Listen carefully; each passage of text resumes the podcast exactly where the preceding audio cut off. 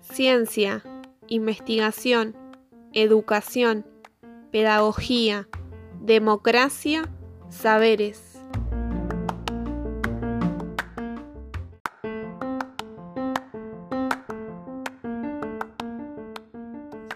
Cuestionemos nuestro discurso. Consideramos que la intencionalidad de las ciencias de la educación tiene una aspiración sobre el saber.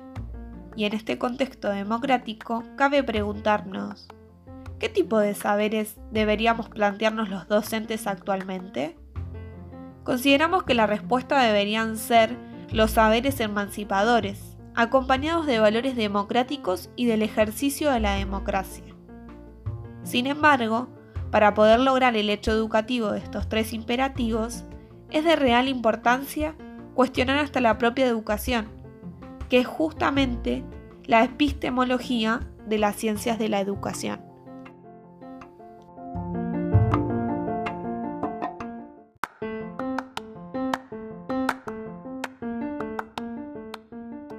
Las investigaciones sobre las ciencias de la educación nos invita a repensar y cuestionarnos nuestra práctica docente dentro del sistema democrático al que pertenecemos.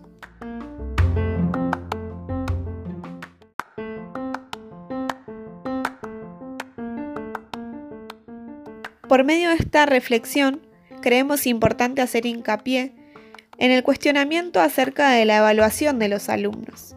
¿A qué apuntamos cuando evaluamos? ¿A clasificar? ¿A seleccionar? A estar pendiente de hacer progresar al alumno?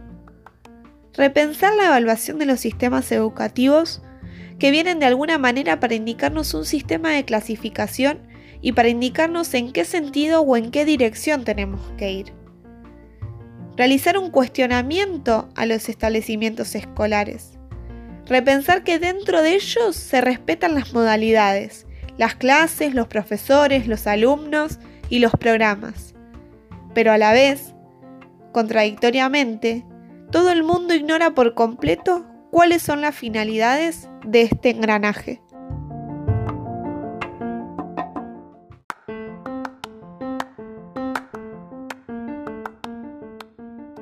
Las ciencias de la educación van en contra de las motivaciones de seguridad propias de muchos docentes y pedagogos en tanto permiten interrogar no solamente las finalidades mismas de la educación en el proceso de enseñanza-aprendizaje, sino que también es una ciencia con la utilidad de resolución de estos problemas, los cuales están ligados específicamente a la acción.